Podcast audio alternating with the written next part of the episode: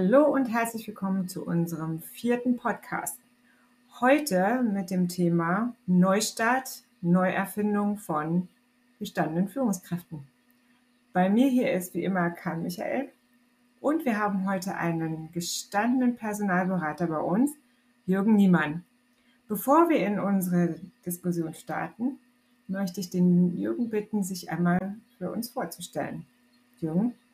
Mein Name ist Jürgen Niemann, den hast du schon genannt. Ich bin 54 Jahre alt und Partner in der Personalberatung Belo Tippmann hier in Berlin. Äh, mit genau dem Thema, über das wir heute sprechen, beschäftigen wir uns auch aus unterschiedlichen Perspektiven.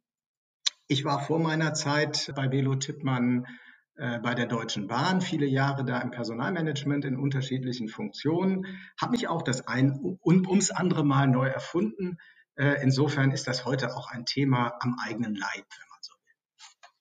Dann bin ich sehr froh, dass du zugesagt hast, äh, uns heute hier ein bisschen Einsichten zu geben zu diesem Thema. Und äh, ja, gleich in der Überleitung, wann müssen sich denn oder sollten sich denn oder dürfen sich Führungskräfte nach einer erfolgreichen Karriere noch einmal neu erfinden? Was sind da so die Stichworte, die dir einfallen? Mir fällt nur ein Stichwort ein. Wenn die Führungskraft selbst merkt, dass die Veränderung ansteht, wenn der Druck, sich zu verändern, im Grunde aus einem selbst herauskommt, äh, dann allerspätestens ist es Zeit zu sagen, hey, ich mache jetzt was anderes. Und was das heißt, ähm, ist zunächst mal offen. Schwierig, Ina, ist es immer dann, wenn sozusagen durch äußeren Druck, durch eine Restrukturierung, durch Performance-Themen oder was auch immer eine Führungskraft zur Veränderung gezwungen wird. Jürgen, wir haben ja, wir haben ja gerade darüber gesprochen, welche Stichworte es so gibt. Ähm, und du nanntest einmal die freiwillige Veränderung, Neuerfindung mhm. und einmal so ein bisschen die gezwungene Neuerfindung. Bleiben wir doch mal bei der freiwilligen positiven Erfindung. Wie, wie würdest du denn so eine Führungskraft beschreiben, typischerweise, die so positiv daran geht? Ähm, also der Zukunft zugewandt, um das mal so auszudrücken. Neugierig auf Neues, auf das, was sozusagen hinter der Veränderung liegt und mm, auch in eigener Sache sehr klar, dass es in der alten Rolle nicht weitergeht. Wenn ich viele, viele Jahre lang in einem Konzern äh, Führungsaufgaben übernommen habe, Bereichsleiter gewesen bin oder Bereichsleiterin, und irgendwann gesagt habe, okay, ähm, Vorstand werde ich nicht mehr, äh, es ist vielleicht auch nicht mein Ding und ich entscheide jetzt für mich, mich nochmal in die Selbstständigkeit zum Beispiel zu begeben oder in ein mittelständisches Unternehmen zu wechseln oder was ganz anderes zu machen. Dann ist diese Neugierde auf Zukunft und das bewusste Hinter sich lassen des Alten der fröhliche Veränderer oder die fröhliche Veränderin. Karl Michael, siehst du das auch so oder äh, gibt es da für dich noch weitere Aspekte, die wir in die Beschreibung mit hineinnehmen nehmen, nehmen sollten? Ja, ich glaube, wie Jürgen das eben schon mal angedeutet hat, es gibt so eine Art Können und Wollen und Müssen in diesem, in diesem Zusammenhang. Gut ist es, wenn man äh, sehr frühzeitig erkennt, dass eine Veränderungsnotwendigkeit da ist und das sozusagen aktiv managt als Führungskraft. Äh, häufig haben wir natürlich eher so eine Situation, dass so der globale Makroarbeitsmarkt und die generellen Veränderungen, also wenn wir über Digitalisierung, Globalisierung, ja auch Nachhaltigkeit oder solche Trends sprechen, die zu Veränderungen führen. Und ich glaube, dass, dass sich die Umweltbedingungen halt extrem stark verändern und beschleunigt verändern, so dass für fast alle Führungskräfte sich diese Frage stellt, was mache ich denn in einem nächsten Schritt, also in meinem Unternehmen oder außerhalb meines Unternehmens. Gibt es da für euch beide so einen, so einen Punkt in der Karriere, wo man sagt, da typischerweise oder ein Alter oder Dauer von Betriebszugehörigkeit, ähm, dass, dass da sowas passiert? Ist das aus eurer Erfahrung so ein, so ein typisches Alter? Gibt es sowas? Also jetzt ohne das empirisch äh, untersucht zu haben, aber aus meiner äh, eigenen Erfahrung ist so dieser Bereich 40 bis 50 häufig eine ja eine Altersdekade, äh, wo es um wo es um Weichenstellungen äh, geht. Definitiv ab 50 steht bei fast allen Leuten irgendeine Form von Veränderung an. Entweder, wie gesagt, im eigenen Unternehmen. Die Veränderung kann auch darin bestehen, dass einfach die Karriereleiter nicht mehr so linear äh, weiterläuft, wie sie vorher langgelaufen ist. Das ist meine Einschätzung. Ich weiß nicht, Jürgen, vielleicht hast du da noch konkretere Zahlen dazu. Äh, nee, das stimmt schon. Die 50 ist so eine magische Zahl, nach unserer Erfahrung für Männer wie für Frauen übrigens. Äh, ich würde nur eine Regel noch ergänzen wollen. Das ist die 357-Regel. Du hattest ja gefragt, Ina, wann sollte man sich überlegen, äh, dass eine Veränderung auch im Steady State sozusagen ansteht? Wenn eine Führungskraft äh, nicht mindestens drei Jahre eine Aufgabe übernommen hat, dann ist es ein sehr sozusagen kurzfristiger Wechsel. Fünf Jahre, sagt man, ist optimal. Nach fünf Jahren ähm, beherrscht eine Führungskraft äh, das Handwerk auf der jeweiligen Führungsaufgabe, handwerklich, äh, aber auch inhaltlich. Und nach sieben Jahren spätestens ist es Zeit, was Neues zu machen. Jürgen, glaubst du, dass das so bleibt? Ich greife einfach nochmal dieses Thema Beschleunigung auf, über das ich eben gesprochen habe. Wenn man sich Unternehmen anguckt und wir über moderne Restrukturierung sprechen, vielleicht auch außerhalb von Deutschland, dann sieht man ja, dass diese klassischen Karrieremuster, ich laufe eine Leiter linear nach oben, gar nicht mehr, was heißt en vogue sind, vielleicht auch gar nicht mehr in mhm. Realitäten entsprechen. Es geht darum, agiler zu werden, schneller zu reagieren, häufig damit verbunden, dass Hierarchieebenen ja äh, reduziert werden. Das wiederum heißt auch, ich mache gar keine äh, vertikalen Bewegungen mehr in meiner Karriereleiter, sondern muss mich vielleicht auf das Navigieren in einer Art Matrix, also horizontale ja. Entwicklung, neue, neue Positionen einstellen. Äh, aus deiner Erfahrung siehst du, dass vielleicht diese drei oder fünf Jahre mittlerweile schrumpfen? Ähm, also, äh, du hast vollkommen recht, Karl Michael. Das wird äh, beschleunigt durch technologische, aber auch durch andere Randbedingungen. Es gibt Branchen, da würde ich sagen, greift die 357-Regel noch ganz gut. Da sind relativ wenig Veränderungen, was jetzt Technologien angeht oder auch, ja, Märkte, Nachfrage. Aber es gibt andere. Nehmen wir nur mal die Kreditwirtschaft. Da gibt es ganz dramatische Disruptionen. Und wenn da ein Filialleiter einer Bank sagt, ach, die 357-Regel, die passt genau für mich, nee, die passt da natürlich nicht mehr. Oder nimm äh, die Automobilbranche. Da wird, sage ich mal, der Werkleiter, der bisher, keine Ahnung, in Emden Werk geleitet haben, auch nicht mehr die Karriere machen können, die er sich vielleicht zu seinem Eintritt in den großen Automobilkonzern mal vorgenommen hat. Also du hast vollkommen recht, das wird A beschleunigt und B, denke ich mal, und darüber werden wir ja auch noch reden, muss eine gute Führungskraft auch rechtzeitig antizipieren, verstehen, wo ändert sich eigentlich mein Markt? Ja, es gibt wiederum auch glaube ich, Führungsaufgaben beispielsweise in der Immobilienbranche, im Baubereich, die werden weiterhin relativ traditionell sein und Karrieren werden in diesen Branchen immer noch relativ traditionell verlaufen. Also wenn, wenn man jetzt nochmal die Herausforderungen sich anschauen würde, dann sind das sicherlich die, die persönlichen Herausforderungen. Also wie positiv bin ich zum Thema Veränderung. Dann gibt es diese externen Herausforderungen. Also meine Branche ändert sich. Ja, wie weit bin ich äh, in der Lage, das anzupassen? Und ähm, ich finde das interessant, dass du das so eingewertet hast, Jürgen, welche Branche zum Beispiel eher noch auf dem traditionellen Weg bleibt und welche Branchen also ganz klar äh, sich mit Disruption auseinandersetzen müssen. Machen die Führungskräfte das aus deiner Erfahrung, sich tatsächlich dann auch zu überlegen, wenn ich denn jemand bin, der eher die 3-5-7-Regel gut findet, suche ich mir dann eine andere Branche, wenn meine das nicht mehr hergibt? Hm, also meine Erfahrung ist, dass mindestens mal in Deutschland Führungskräfte doch eine hohe Arbeitgeberloyalität haben. Die Bindung an mein Heimatunternehmen ist relativ hoch, sodass in der Veränderung zunächst mal der Blick nach innen ins Unternehmen geht. Also das gilt nicht nur für die Bahn übrigens, aus der ich komme, sondern das gilt auch für andere Traditionsunternehmen wie beispielsweise Lufthansa, wie die BASF oder andere äh, Konzerne, die Ihnen ja im Übrigen auch Karrieren ermöglichen, ganz einfach, weil sie unglaublich viele Führungspositionen haben. Was wir beobachten oder ich beobachtet habe, ist, dass Führungskräfte dann an einen Punkt der Veränderungsnotwendigkeit kommen, wenn sie mit bestimmten Dingen fremdeln. Also ich verrate jetzt auch mal ein kleines Geheimnis. Wir haben bei der Bahn einen Digital Readiness Check eingeführt für die Führungskräfte. Das war eine ganz harmlose Geschichte. Da musste man nur am Smartphone im Grunde 20 Fragen beantworten und so kleine Tests machen. War wirklich harmlos, spielerisch, nett. Gamification hat Einzug gehalten. Das war ganz vielen Top-Führungskräften sehr unangenehm. Und das deckt sich übrigens auch mit meiner Erfahrung aus der IT-Branche, dass wenn die Führungskräfte sozusagen in diese Digital-Welt müssen, dass dann ganz viele knirschende Berührungsängste sozusagen aufkommen, obwohl das eigentlich ähm, nicht notwendig ist. Ja, also das äh, deckt sich tatsächlich mit dem, was ich sehe. Ja.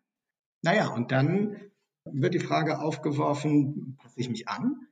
Arbeite ich an meiner Lernfähigkeit? Lasse ich mich jetzt mal darauf ein, dass ich auch jüngere Kolleginnen und Kollegen fragen, um Hilfe bitten muss? Äh, gehe ich, wie Karl Michael das eben gesagt hat, äh, einen Schritt zur Seite? Oder hm, hm, orientiere ich mich außerhalb des Unternehmens? Gut, wir waren, wir waren jetzt so ein bisschen auf der Führungskraft. Wir haben uns das ähm, mal von links nach rechts und 360 Grad sozusagen angeguckt, wie so die Führungskraft sich fühlt.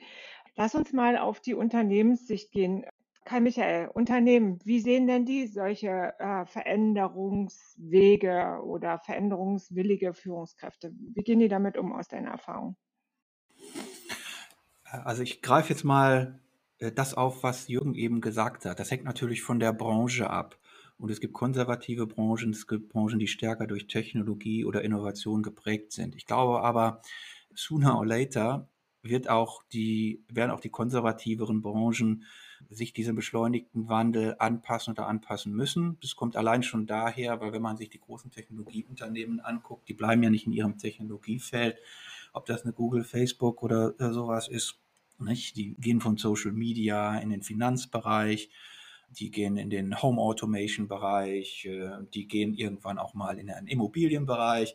Also auch traditionellere Branchen werden ja früher oder später ja, diese Veränderung durchführen müssen. Und da kann man sich ja mal anschauen, was ist da eigentlich State of the Art im Technologiebereich? Und äh, ich habe eben schon mal zwei Sachen angedeutet und ich glaube, das muss man sich vor Augen führen, weil wenn man von dem Unternehmen spricht und sich als Führungskraft proaktiv auf Veränderungen vorbereiten will, sollte man eben ein bisschen in die Zukunft schauen. Und äh, da gibt es aus meiner Sicht eben diese zwei Dinge, die ich eben schon mal angedeutet habe. Das eine ist, diese Unternehmen sind in aller Regel agiler äh, als traditionelle Unternehmen. Und diese Agilität hängt unter anderem damit zusammen, dass man in Teamstrukturen arbeitet, die bereichsübergreifend sind, also nicht diese klassischen tayloristischen Funktionssilos im Unternehmen äh, da sind. Das sind schon für viele Führungskräfte ist immer eine Herausforderung. Ne? Also ich muss vielleicht mit einer äh, Person zusammenarbeiten in einem anderen Bereich, die hierarchisch unter mir steht. Also hier verlangen die Unternehmen sicherlich eine höhere Durchlässigkeit. Gleichzeitig geht es häufig um den Abbau von Hierarchieebenen, um eben schneller zu werden, um nicht so eine Betonschicht zu haben, sozusagen vom Vorstand bis zu den Leuten, die Entscheidungen fällen.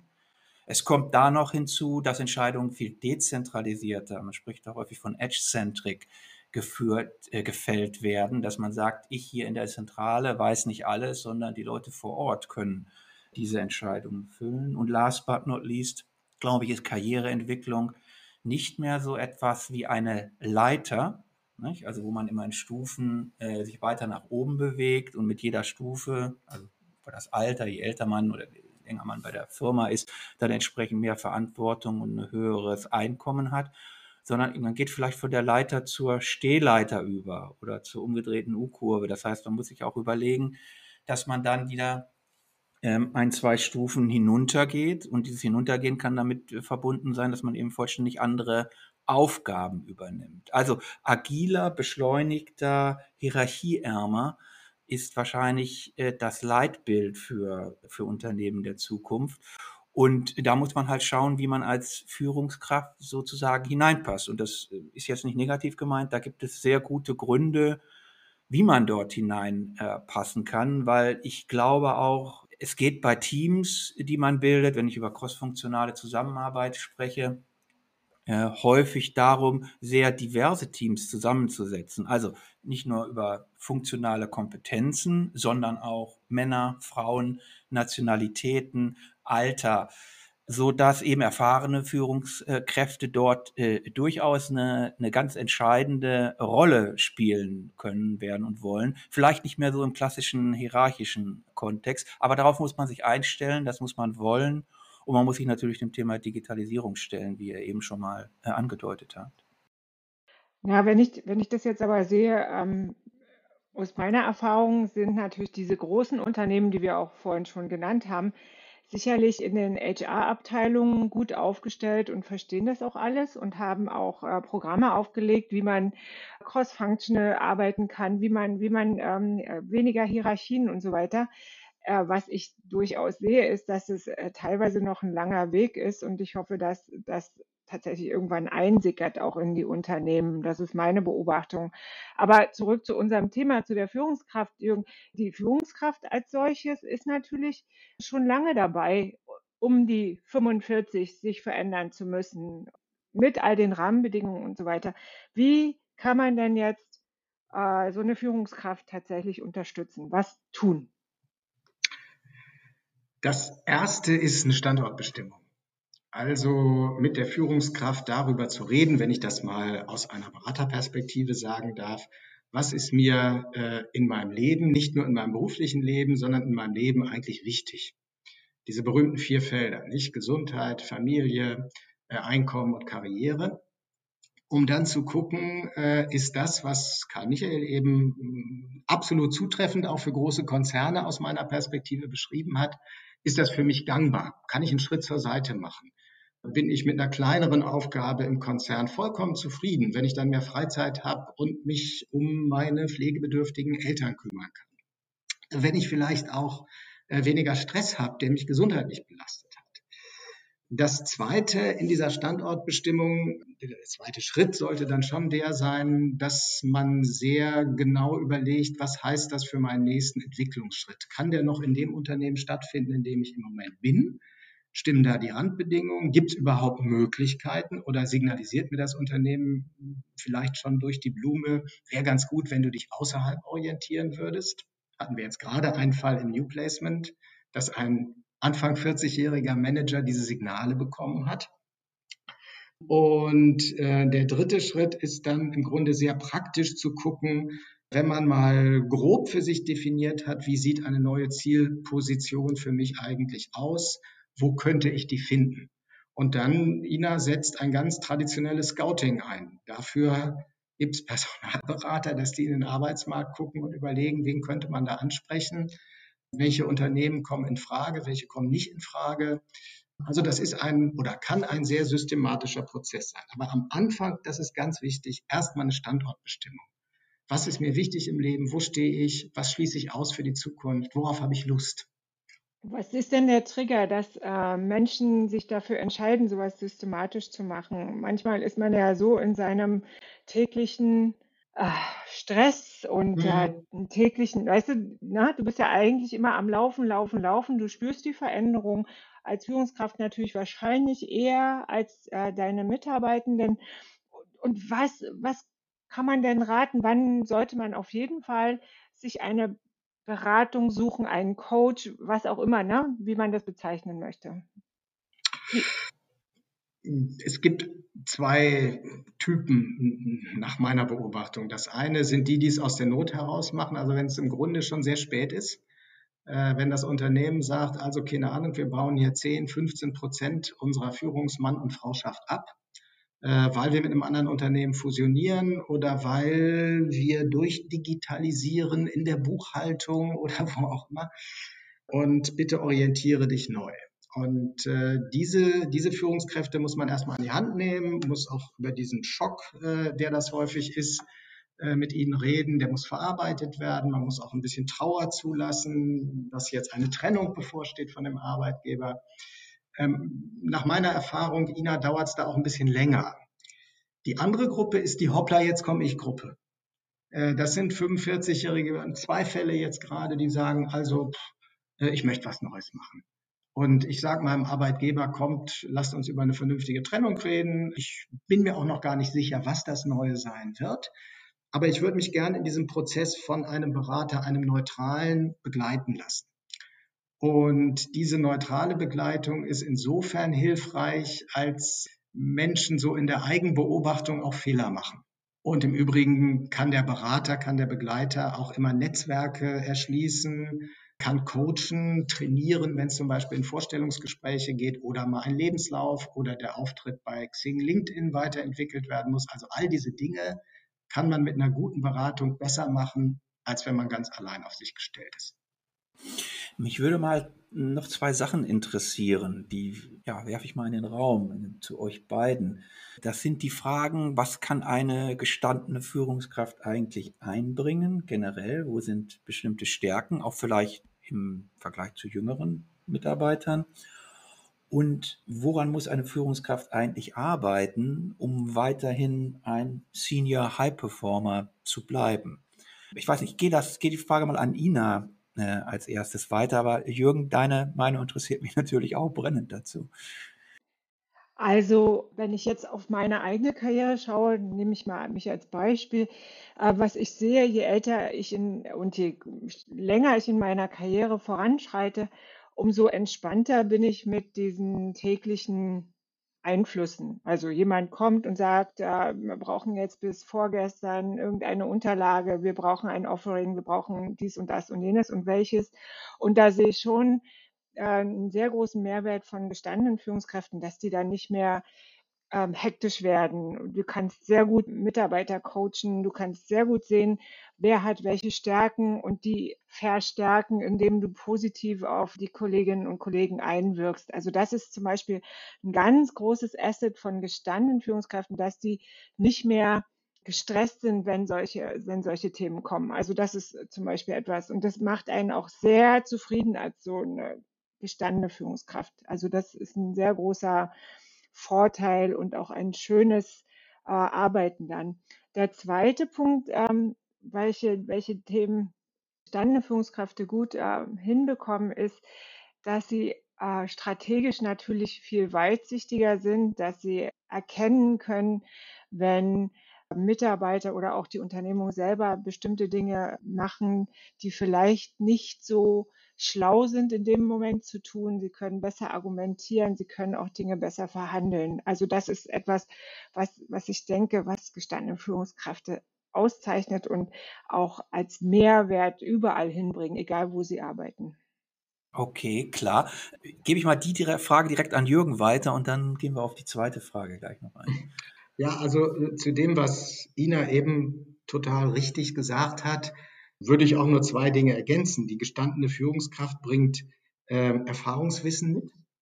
Also der Leiter Buchhaltung, dessen Aufgaben in einem Shared Service Center zusammengefasst und nach Rumänien ausgelagert werden, der ist trotzdem ein sehr erfahrener Anlagenbuchhalter oder Debitor- und Kreditorenbuchhalter. Äh, der weiß, wovon er redet. Der, der kennt sich aus. Also dieses Erfahrungswissen, auch bezogen auf das Unternehmen, aus dem er kommt, ist unglaublich wertvoll. Äh, das zweite sind Netzwerke. Ein junger Mensch, der vielleicht durch und durch digital affin ist, hat aber deutlich weniger Netzwerke als jemand, der schon in der Mitte seiner Karriere angekommen ist. Und das ist äh, für einen, einen Arbeitgeber, für ein neues Unternehmen Gold wert. Äh, und wie seht ihr solche ja, lebenszyklusbezogenen Aspekte. Also was meine ich damit? Mit 45, 50 ist ja häufig die Familienplanung abgeschlossen. Vielleicht sind auch schon Kinder aus dem Haus. Das erhöht ja eigentlich auch die Flexibilität von solchen Mitarbeitern, nicht? Gegebenenfalls auch mal international tätig zu werden, wenn man in größeren Konzernen unterwegs ist oder auch mal ins Ausland zu gehen. Oder ist das eher so, naja, mit dem Alter wird man weniger reisewillig? Wie ist da deine Erfahrung, Jürgen? Wir kommen gleich wieder zu der, der Ursprungsfrage zurück, aber das würde mich mal im Detail interessieren. Total unterschiedlich, wirklich total unterschiedlich. Es gibt den Typus, den du beschreibst. Bereichsleiter in einem Konzern, dessen Kinder aus dem Haus sind. Der Häuslebauer Kredit ist sozusagen getilgt und die Beinfreiheit könnte besser nicht sein der sagt, komm, also jetzt kann ich nach Dubai gehen und da ein Projekt übernehmen. Oder aber, keine Ahnung, ich baue die Niederlassung in äh, wer weiß wo auf. Äh, aber es gibt auch den eher konservativen, der, äh, obwohl er familiär jetzt alle Freiheiten hat, sagt, nee, ich muss mich noch um meine Eltern kümmern, die sind möglicherweise pflegebedürftig. Ich fühle mich hier im Nordhessischen so wohl, dass ich hier nicht weg will. Äh, also beide Typen gibt's. Und insofern bin ich wieder bei meinem Thema Standortbestimmung, sich also wirklich klar zu werden, was ist mir im Leben eigentlich wichtig ist der sozusagen nordhessische Schützenverein oder was auch immer, der Teil meines Lebens ist, mindestens so wichtig wie die Projektleitungsaufgabe in Dubai, dann muss ich als Führungskraft für mich eine Entscheidung treffen, wenn mein Arbeitgeber sie mir nicht abnimmt. Okay, klar. Ich komme noch mal zu der eben aufgeworfenen zweiten Frage zurück und die stelle ich jetzt doch mal an Ina und dann dich, äh, Jürgen, als zweiten. Woran muss denn eine Führungskraft arbeiten, um weiterhin ein Senior High Performer zu bleiben? Also wenn man jetzt mal annimmt, die Führungskraft möchte, möchte in einem Unternehmen bleiben und langfristig ein Asset für das Unternehmen sein.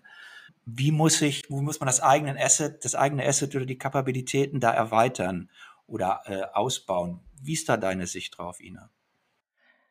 Also ich finde, man sollte zunächst mal ja mit der Standortbestimmung äh, anfangen für sich selber und äh, äh, möglichst auch ein, eine neutrale Person hinzuziehen, ein Coach, ein Berater und sonst irgendwas. Wenn man das getan hat, glaube ich, weiß man schon ganz gut, wie man auf andere in diesem Moment wirkt. Der zweite Punkt ist dieses, wie bin ich, wie wirke ich auf andere als Führungskraft zu übernehmen in eine, eine wirklich durchdachte Vorgehensweise für die nächste Zeit oder die, die Zeit nach der Neuerfindung meiner Karriere. Was meine ich damit? Ich muss offen bleiben, ich muss mich weiterbilden, ich darf keine Angst haben vor technologischem Fortschritt, ich sollte möglichst viele Fragen stellen an Menschen, die in dem Umfeld was können. Ich sollte mich trauen, den Rat auch von jüngeren, äh, in meinen Augen unerfahrenen Menschen oder Kolleginnen und Kollegen anzunehmen. Und ich sollte auch äh, möglichst klar machen, dass ich mein Erfahrungswissen habe, äh, meine gestandene Persönlichkeit habe, aber weiterhin offen bin und ja, eben wie schon gesagt, auch den Rat und die Hilfe von anderen annehmen. Das ist nämlich keine Schwäche, sondern eher eine Stärke. Dann fühlen sich die Kolleginnen und Kollegen mitgenommen und auch anerkannt. Und dann gibt es diesen Schub der Zusammenarbeit, der Kollaboration, wie wir das ja nennen. Das muss eine Führungskraft, glaube ich, wirklich wissen. Also es wird nicht mehr so passieren, dass man sich hinstellen kann und diktatorisch mit irgendjemandem zusammenarbeiten. Also stay curious, lerne immer und sei nicht, sei nicht ängstlich vor den Veränderungen, die kommen. Wenn Adaptionsfähigkeit so der Schlüssel zum Erfolg ist, Jürgen, aus deiner Sicht, worin zeichnet sich denn eine gute, adaptionsfähige, gestandene Führungskraft aus? Das ist die 10.000 äh, Dollar Frage, hätte ich beinahe gesagt. Immer gerne, immer gerne. äh, weil sich die natürlich oder eigentlich nur sehr individuell beantworten lässt. Also gr grundsätzlich gilt, was glaube ich, Jean Piaget mal gesagt hat, dass Intelligenz die Balance aus Akkommodation und Assimilation ist. Also auf der einen Seite muss eine gute Führungskraft genau sich anpassen, muss lernen, muss offen sein für Neues, alles, was Ina eben perfekt beschrieben hat. Äh, auf der anderen Seite aber auch den Ehrgeiz besitzen, eine neue Umgebung an sich anzupassen und zu sagen, ich möchte schon noch gestalten. Wenn dieser Gestaltungswille bei einer Führungskraft fehlt, äh, dann ist sie eigentlich keine Führungskraft mehr. Insofern wäre das für mich beides. Und ähm, vielleicht ein Satz noch. Gute Unternehmen bieten häufig den Führungskräften, die sich diese Fragen stellen, über die wir heute reden, auch nochmal Möglichkeiten an. Also ein schönes Beispiel ist ThyssenKrupp, ein Unternehmen, was ja ähm, sehr stark in der Transformation ist, wie wir alle wissen. Das hat ein Senior Expert Team unter der Leitung eines sehr, sehr sympathischen und, und netten Kollegen, eines Herrn Dollhausen, eingerichtet, die mit den Führungskräften, die sich verändern wollen, genau guckt, äh, wo ist deine spezifische Stärke, deine inhaltliche, fachliche Qualität, aber auch, was macht dich als Persönlichkeit aus und wo können wir dich, wenn du jetzt ich sag mal, im klassischen Stahlbereich oder in der abgegebenen Aufzugssparte nicht mehr äh, tätig sein kannst, wo können wir dir was Tolles anbieten, was, was deinen Erwartungen und, und, und deinen Stärken auch entspricht. Geht selbstverständlich, äh, Karl Michael, nicht für alle. Dafür redet man da auch über zu viele Führungskräfte, die sich verändern müssen, aber immerhin für einige. Und das macht dann, finde ich, auch eine gute Unternehmenskultur aus. Ich finde alles, was ihr gesagt habt, sehr interessant. Ich würde gerne eine Sache vielleicht noch ergänzen, weil ich mir die Frage natürlich auch mal selber äh, gestellt habe oder jeder stellt sich diese äh, Frage selber. Und ein Aspekt ist, es gibt ja diesen Frage des Digital Divides. Nicht? Du hast ja eben, Jürgen, schon mal angesprochen, diese Umfrage bei der Deutschen Bahn, wie Digital Ready einzelne äh, Manager sind. Und Ina, du hast dazu, glaube ich, auch ganz richtig gesagt, dass die Leute da viel vielleicht äh, unbegründete äh, Angst haben. Äh, aber wie kann ich denn proaktiv diese Angst eigentlich bekämpfen oder wie kann ich mich da fit machen? Und für mich ist eine ganz wesentliche Erkenntnis, ist äh, die, aktiv den Kontakt zu suchen, nicht nur zu jüngeren Mitarbeitern in einem Unternehmen, die mir vielleicht mal Social Media näher bringen können. Wie äh, promote ich mich denn intelligent auf LinkedIn? Und da sind, glaube ich, äh, oder anderen Social Media Tools, ich glaube, da sind junge Leute sehr offen. Ich könnte mir auch vorstellen, insbesondere in einem großen Unternehmen eine Führungskraft ist, dass man sich mit Innovationsabteilungen zusammentut oder aktiv den Kontakt zu jungen Gründern sucht. Häufig suchen die Advisor bei Startups in ihren Unternehmen und da kann man als erfahrener Manager einiges an Prozesswissen, Business Case Wissen, Strategiewissen, Konfliktmanagement-Wissen einbringen. Und gleichzeitig lernt man oder saugt wie so ein Schwamm diese Startup-Kultur, dieses, dieses Neue auf. Ich finde, und man lernt vielleicht auch dann automatisch mit Tools wie Slack, Google Sheets oder anderen Sachen umzugehen, die man äh, im Unternehmen vielleicht gar nicht so, so direkt äh, nutzt. Also diese gegenseitige Befruchtung und aktiv auf, auf so eine Startup-Gründerszene äh, zugehen, finde ich, ist auch immer noch eine Sache, die sehr stark helfen kann. Also ich arbeite, arbeite sehr viel mit jüngeren Leuten zusammen, wir natürlich auch Unternehmen aufbauen. Und ich sehe, dass das eine echte, äh, echte Befruchtung ist. Ne? Ich meine, äh, junge Leute haben eine ganz klare Dynamik und äh, sehen vielleicht Risiken auch gar nicht äh, so stark an und pushen wirklich Dinge nach vorne. Aber bei prozessualen Fragen, Krisenbewältigungsfragen greifen die sehr gerne eben auch auf gestandene Führungskräfte zurück. Und das ist ja dann im Prinzip auch so ein Weg äh, dahingehend, was du vorher schon mal angesprochen hast, oder ihr beide, Jürgen, oder was ihr beide vorher schon mal angesprochen habt, wenn die Karriere denn am Ende außerhalb des eigenen Unternehmens weitergeht, dann kann das ja auch immer in die Selbstständigkeit oder eigene Gründung führen. Und dann hätte man in dem Umfeld schon ein Netzwerk und auch viel gelernt und vielleicht auch das anderen Führungskräften voraus. Äh, Jürgen, wie weit, inwieweit siehst du in deinem Umfeld, dass sowas schon genutzt wird? Oder ist das jetzt nur ein kleiner Bruchteil von Führungskräften, die sowas sozusagen auf dem Plan haben? Äh, nein, Karl Michael, das ist ein ganz wichtiger Punkt. Äh, zwei Beispiele, wo das, glaube ich, schon, schon, schon wirklich aktiv auch gemacht wird. Das eine ist die gute alte Bahn mit DB Digital Ventures von, von Manuel Gerres, den ich sehr schätze, wo genau diese, dieser Austausch auch stattfinden soll. Die Bahn hat das Glück, dass sie auch eine, einen wirklich guten, sozusagen internen IT-Dienstleister hat, DB Sistel. Die machen regelmäßig Hackathons und solche Themen, zu denen ganz gezielt die älteren Herrschaften eingeladen werden, die sich dann sozusagen Projekte jüngerer Kolleginnen und Kollegen nicht nur angucken müssen, sondern die müssen auch was mitmachen. Äh, und da soll genau dieser Erfahrungsaustausch äh, sozusagen stattfinden. Wobei die Jüngeren, Karl Michael, lernen dann vielleicht von dem Älteren auch mal, worauf so ein Bahnhofsmanager alles achten muss, wenn er mit dem Bürgermeister redet. Das ist ganz unwichtig. Ja. Mhm. Ähm, anderes Beispiel, die das auch wirklich gut machen, ist Fraport. die haben eine Digitalfabrik wo sie eben ganz unterschiedliche Unternehmensfunktionen, Security, Safety und andere äh, äh, zusammenbringen und voneinander lernen lassen. Wichtig ist, dass im täglichen allerlei Unternehmen auch zulassen, dass sowas passiert. Und du fragtest ja auch ein ganz bisschen, und Ina hat das eben auch schon gesagt, nach den persönlichen Voraussetzungen, die äh, eine äh, sozusagen Führungskraft in den besten Jahren da mitbringen muss. Also um Himmels Willen kein falscher Stolz, also nicht erhobenen Hauptes in so einem Hackathon, sondern mal fragend und offen. und auch mal ruhig kleine Brötchen backen, auch wenn ich schon Bereichsleiter bin.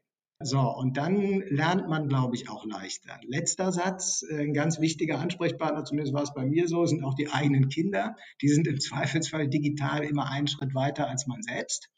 Und da kann man eben auch verdammt viel lernen. All diese Dinge entbinden natürlich eine Führungskraft jetzt nicht von der Entscheidung, ist das, was ich im Moment mache, Digital Readiness hin oder her, etwas, was mich ausfüllt, was mich befriedigt, oder will ich nicht doch mal irgendwie was ganz anderes machen? Diese Frage kommt so oder so.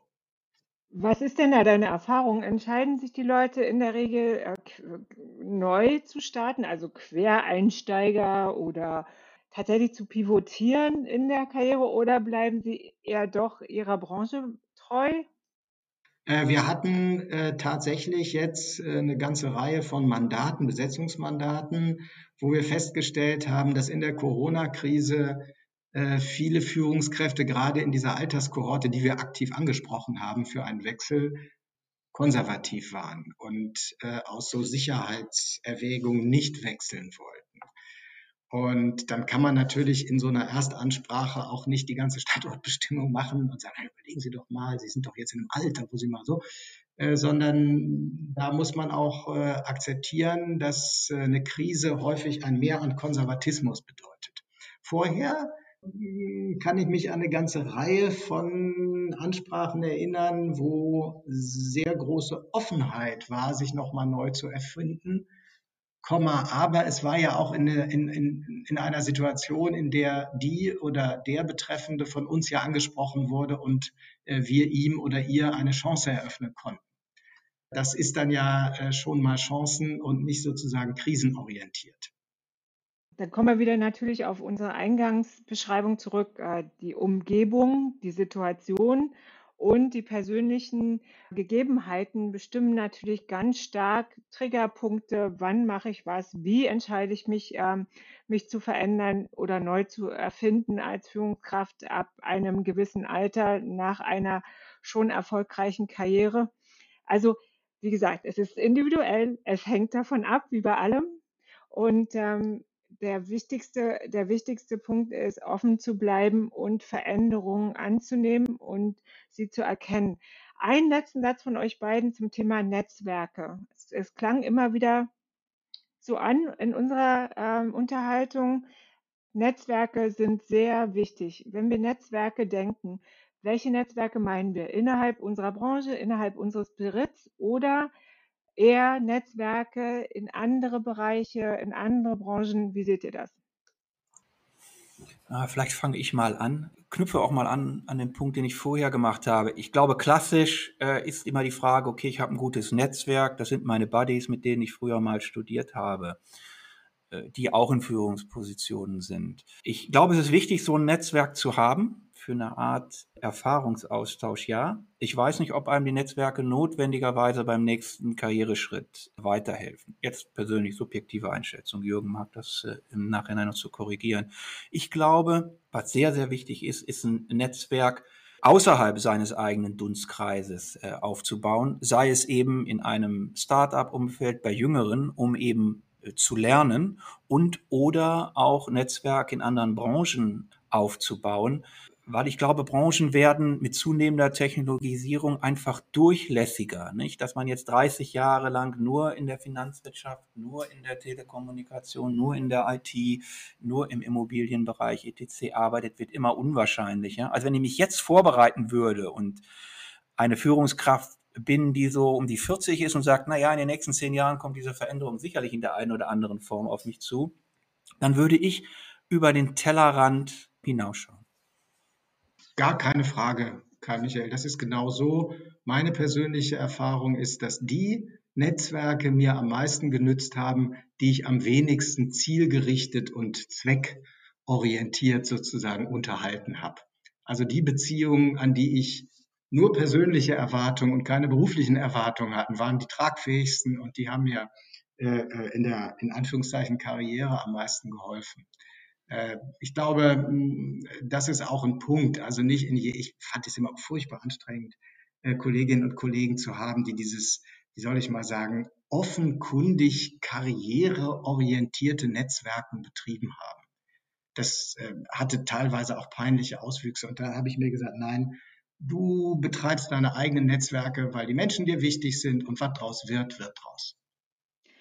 Dem kann ich mich nur anschließen. Vielen Dank, ihr beiden. Also ich finde es auch sehr wichtig, dass man Netzwerke hat, die einen tragen, die einen auch mal hinterfragen außerhalb des eigenen beruflichen Umfeldes und die im Zweifel einen sozusagen auch Impulse geben, von außen zu sagen, jetzt Ina, mach doch mal eine Standortbestimmung. Was möchtest du denn werden? Ist dir das, ist dir das jetzt wirklich wichtig oder kommt nur wieder jemand und will was von dir, weil du etwas kannst? Also das sind auch meine Erfahrungen.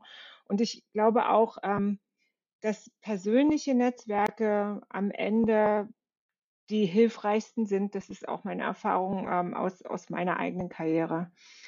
Gut bleibt mir noch zu diesem Podcast zu sagen, es war wieder ein grandioser Podcast. Ähm, ich finde, wir haben so viele Insights äh, ausgetauscht. Ich glaube, wir haben auch gute Empfehlungen gegeben, warum, wie und was für die Neuerfindung von erfahrenen Führungskräften wichtig ist. Ich gebe jetzt mal an euch beiden noch zum Abschlusssatz und verabschiede mich hiermit. Abschlusssatz möchte ich gerne eine Statistik äh, bemühen. Ich meine, vor 20 Jahren war der Arbeitsmarkt vielleicht durch Frühverrentung oder ähnliches geprägt. Mittlerweile ist es so, das habe ich nachgeschaut, von Leuten in, einem, in der Kohorte 65 bis 69, also über das Rentenalter hinaus, sind noch 18 Prozent erwerbstätig. Und ohne euch das jetzt als Frage zu lassen, weil wir jetzt am Abschluss des Podcasts sind, wie viel sind es wohl in der Kohorte 70 bis 74, da sind immer noch acht Prozent der Leute im Beruf tätig. Also ich glaube, was wir heute besprochen haben, hat für alle Leute eine hohe Relevanz. Und diese Zahlen, die ich eben genannt habe, die nehmen dramatisch, dramatisch zu. Die haben sich über die letzten 20 äh, Jahre verdreifacht, die Quote der, der Erwerbstätigen. Ich glaube, wir haben über was sehr Interessantes gesprochen. Mir hat das sehr viel, sehr viel Spaß gemacht mit euch beiden. Ja, das Kompliment kann ich nur zurückgeben. Mit Statistik kann ich nicht glänzen, nur mit einem Beispiel, also n gleich eins. Äh, mein Vater, als er mit 65 Jahren äh, ausgeschieden ist, äh, aus dem ersten Berufsleben hat er ein Ingenieurbüro mit seinem Kumpel gegründet, äh, in dem er heute noch arbeitet. Er ist Unternehmer geworden auf seine alten Tage und er ist 86. Ich habe den Eindruck, die Arbeit hält ihn jung. Er hat sich nicht Mitte der 40er neu erfunden, sondern Mitte der 60er geht auch. Vielen Dank euch beiden. Vielen Dank nochmal an euch beide und wir freuen uns auf den nächsten Podcast.